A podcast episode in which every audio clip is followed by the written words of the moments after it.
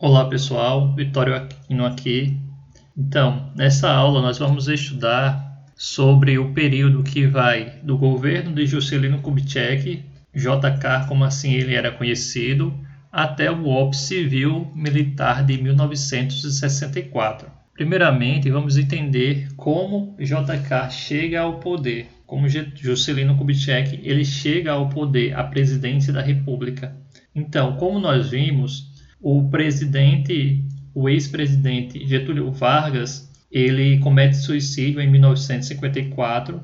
Quem assume é o vice, o Café Filho, que tinha aproximação com a UDN, que é um partido político da época.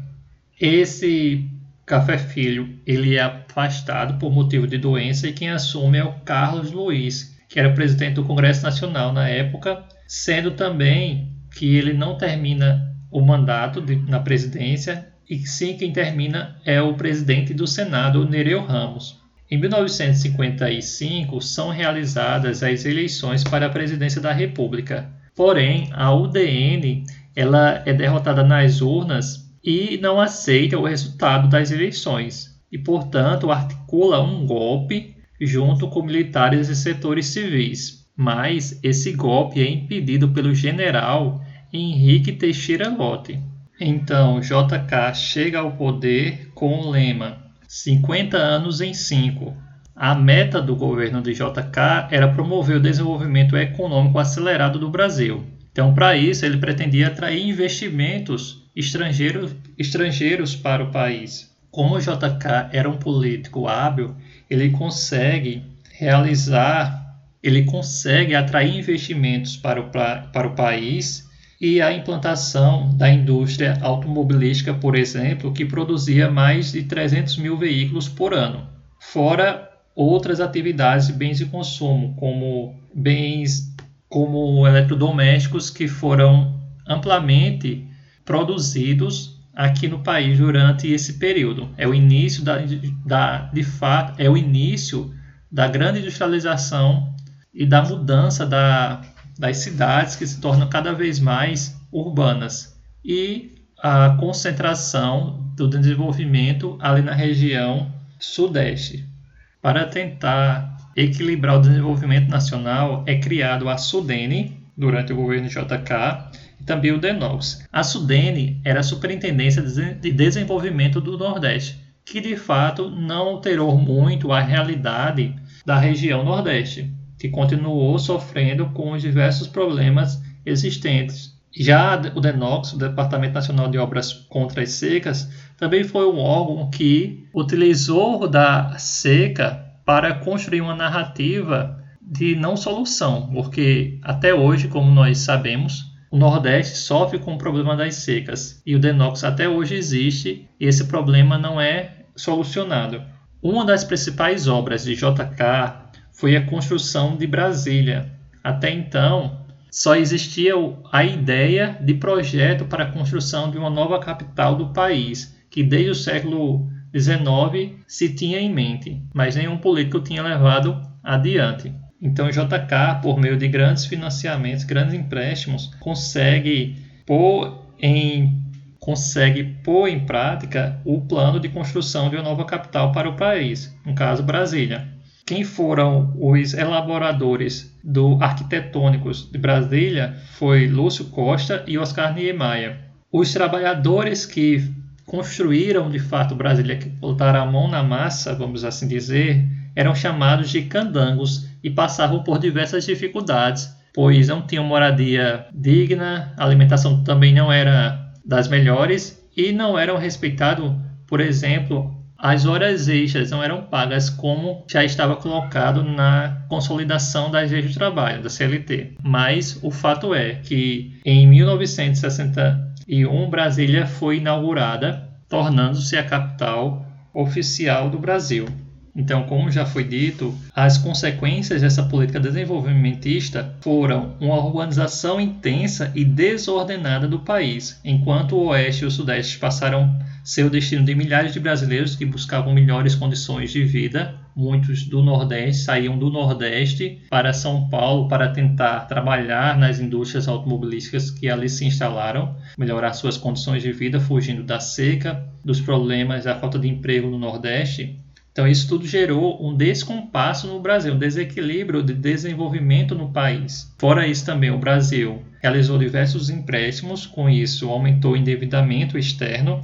As multinacionais, as empresas estrangeiras, passaram a controlar importantes setores da indústria, como eletrodomésticos, automóveis, produtos químicos, farmacêuticos, e a inflação e a concentração de renda aumentou de forma significativa. Ou seja, passamos a ter mais poucos ricos e a grande maioria da população se tornou cada vez mais pobre. Em 1960, diante da crise que se anunciava, o JK tentou fazer um acordo com o FMI, mas empréstimos com o FMI que não seriam empréstimos até que o governo apresentasse uma proposta para conseguir equilibrar suas contas. Daí então, o JK ele realiza o rompimento com o FMI. Bem, a década de 60, o início pelo menos da década de 60, é de uma efervescência cultural no país devido ao início da televisão no Brasil, que era uma novidade, tinha chegado em 1950, mas começava a se expandir em 1960. Também a conquista do futebol brasileiro, o surgimento da bossa nova, que é um ritmo, vamos dizer, musical, que mistura um pouco do samba com o jazz. Então tudo isso era uma novidade no início da década que era vista com bons olhos por toda a sociedade. Em 1961, é, são realizadas novas eleições. Quem assume o governo, quem é eleito, é Jânio Quadros, que era apoiado pela UDN, aquele partido que queria dar um golpe. E naquele momento o vice era escolhido de forma separada, então votava-se para presidente e também se votava para o vice-presidente. Não era como é hoje que se tem a votação em uma chapa, né, que tem já o presidente e o vice já fazem parte daquela daquela chapa, daquele voto. Não se votava para presidente, se votava para vice-presidente. Então, Jânio Quadros é eleito presidente do Brasil e o João Goulart é eleito para vice-presidente. Esse João Goulart ele é herdeiro político de Getúlio Vargas. O que isso significa? Que ele tinha uma influência das propostas que Getúlio tinha, ou seja, ele tinha intenções, ou seja, ele tinha propostas ligadas à melhoria da classe, das condições da classe trabalhadora.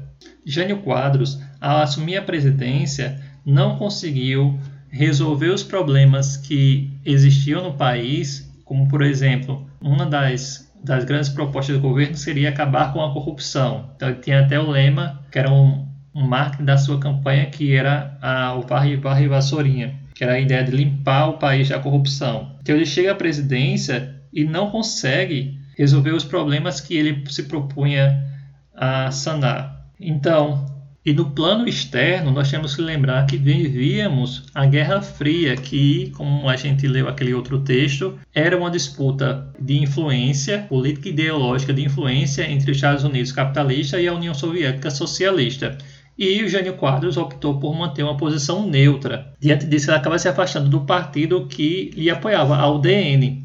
Também ele tentou seguir um programa liberal que restabeleceu relações com o FMI, adotou uma política de austeridade fiscal voltada à redução do déficit público, da, das contas, da, dos gastos públicos. E também promoveu a reaproximação diplomática com a China e a União Soviética. Então, diante desse, desse quadro, em que se colocava, Jânio Quadros ainda fez medidas moralizantes mais concretas, como que se tornaram piadas, como a proibição do uso de biquíni nas praias e o uso de maiôs nos desfiles de Miss. Então foi assim uma série de realizações que fizeram com que em 1961 Jânio Quadro ele renunciasse à presidência. De acordo com algumas pesquisas, se tem que é possível que ele quisesse, pensasse que a sociedade sairia às ruas para se manifestar contra a sua renúncia e assim ele teria motivos para fechar o Congresso Nacional e assumir a presidência, reassumir a presidência e governar com amplos poderes. Mas isso não aconteceu e o parlamento acatou a sua decisão de renúncia e quem assumiu foi o seu vice, João Goulart. Na verdade, João Goulart estava em visita oficial à China no momento, que já era comunista a China,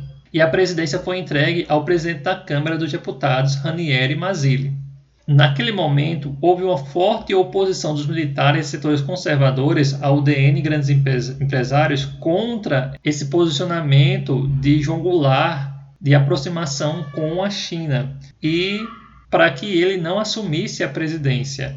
Isso tudo devido ao medo do comunismo, que até hoje, como nós sabemos, é um fantasma que assombra o país que assim, muitas pessoas não entendem o que é o comunismo, o que é o socialismo e tem essa, esse fantasma que assombra o país. Hoje nós não vivemos mais na Guerra Fria, não há o perigo de uma de uma construção de uma sociedade comunista e mesmo assim a gente precisa entender o que é o comunismo, que é a ideia de igualdade perante to, por todos, a igualdade de condições, mas naquele momento se tinha os empresários se tinha muito medo, porque a ideia do comunismo socialismo é estatização dos meios de produção, ou seja, é acabar com a ideia de propriedade privada. Quem é capitalista, essa é a base do capitalismo, é a propriedade privada. Então eles foram inflamados por esse medo do comunismo.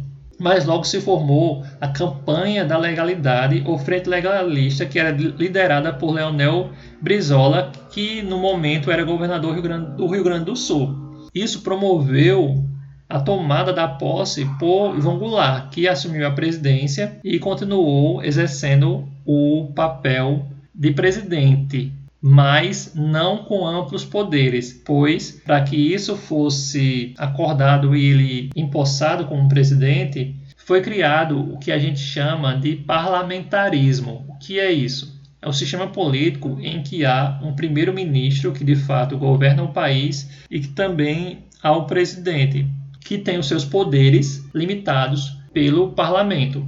Esse parlamentarismo é o que acontece, por exemplo, lá na Inglaterra, na França, são países parlamentaristas. O sistema político é parlamentarista. Tá? Quem governa é um primeiro-ministro. Então, Jango assumiu a presidência com poderes limitados e vigiados pelo Congresso Nacional, e Tancredo Neves assumiu como primeiro-ministro.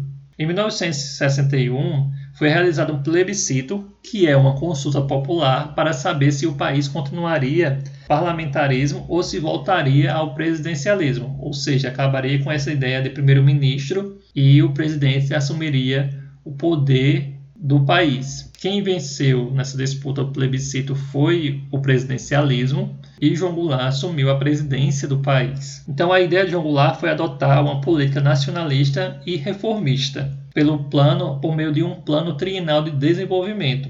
Esse plano foi organizado por Celso Furtado e tinha como objetivos desapropriar latifúndios improdutivos, que são latifúndios, grandes extensões de terras. Então, aquelas grandes extensões de terras que eram improdutivas, que não geravam nenhuma produtiva, gerava riqueza nenhuma para ninguém, seria desapropriado e entregue a pessoas que de fato fariam aquela terra ser produtiva. Também tinha como objetivo esse plano encampar as refinarias particulares de petróleo, reduzir a dívida externa, diminuir a inflação e manter o crescimento econômico sem sacrificar os trabalhadores. Se tinha a ideia, por exemplo, naquele momento, de se taxar as grandes fortunas, que até hoje não são taxadas. O que é isso?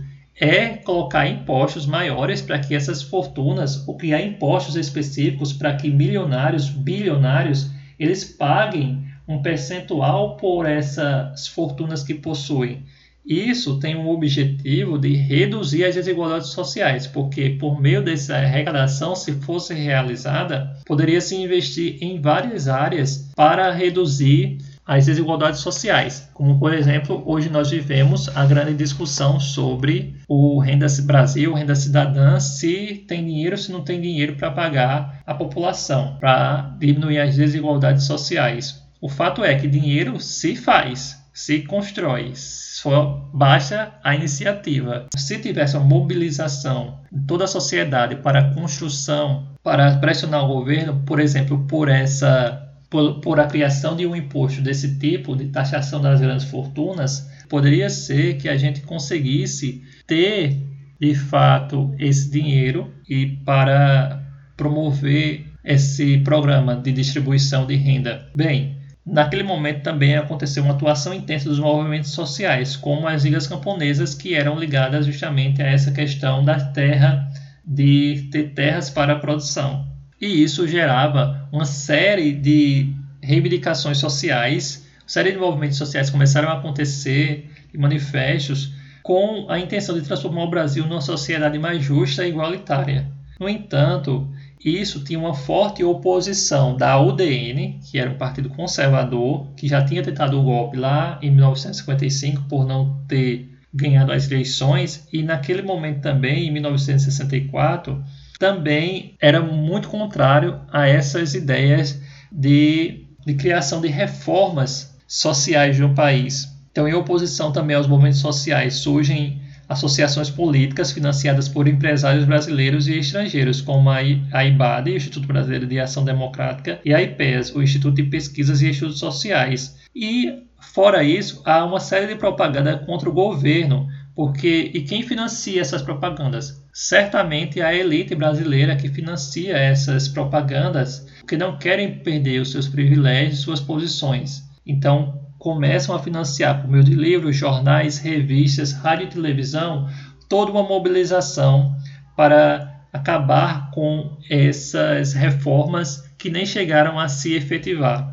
Mas em 3 de maio de 1964, João Goulart ele realiza um comício na Central do Brasil com a presença de mais de 150 mil pessoas. Nesse comício, ele anuncia as reformas de, de base, as reformas de base é aquelas que estão justamente na base mesmo para a transformação social, como a reforma agrária, que é facilitar o acesso à terra e melhorar a condição de vida no campo, a educacional, matricular, matricular todas as crianças brasileiras e combater o analfabetismo, o eleitoral, dar ao analfabeto o direito ao voto, que até então o analfabeto não votava no país, só após 1988 que isso passou a acontecer e também a reforma tributária, corrigir as desigualdades sociais na distribuição dos deveres entre ricos e pobres, patrões e empregados. Ou seja, era tributar as grandes fortunas e diminuir os tributos para a população mais pobre. Todas essas reformas tinham o objetivo de diminuir, de diminuir as desigualdades sociais existentes no Brasil. Né, melhorar a condição de vida das pessoas mais pobres. No entanto, uma grande manifestação contra essas reformas, porque eram vistas como quase uma implantação de um comunismo no país, o um socialismo no país, passou a acontecer. E uma das mais famosas foi a Marcha da Família com Deus e pela Liberdade, que foi uma manifestação organizada no dia 19 de março de 1964 em São Paulo e contou com uma participação de mais de 500 mil pessoas naquele momento. Entre março julho de 1964, 49 marchas aconteceram pelo país, todas contrárias ao governo. Isso gerou uma série de agitação política e social no país que acabou por fazer com que os militares responsabilizassem o governo pelo clima de desordem no país. Então, quando é em 31 de maio de 1964, eclodiu uma rebelião nas Forças Armadas contra o governo de João Goulart. O movimento, o movimento contou com o apoio dos governadores de São Paulo, Minas Gerais e do Rio de Janeiro. E sem condições de resistir, o João Goulart ele vai para Brasília, de lá vai para Porto Alegre e se exila no, no Uruguai. Ele decide não reagir ao golpe, pois isso promover, poderia promover no país uma guerra civil, que é uma guerra interna, daqueles que apoiavam o golpe e daqueles que não apoiavam. Então ele decidiu não reagir ao golpe e os militares assumiram o poder e passaram, a governar, e passaram a governar o país por 21 anos, só revezando o poder entre os generais. E aí, durante esse período do regime militar, aconteceram uma série de abusos de direitos humanos contra os direitos humanos, ou seja, contra os direitos de todos nós. E só foi acabar em 1985 com o fim do regime civil-militar, que nós estudaremos em um outro momento. Então foi isso, pessoal. Um abraço e até a próxima. Em 1963. Em 1963. Em 1963. Em 1963.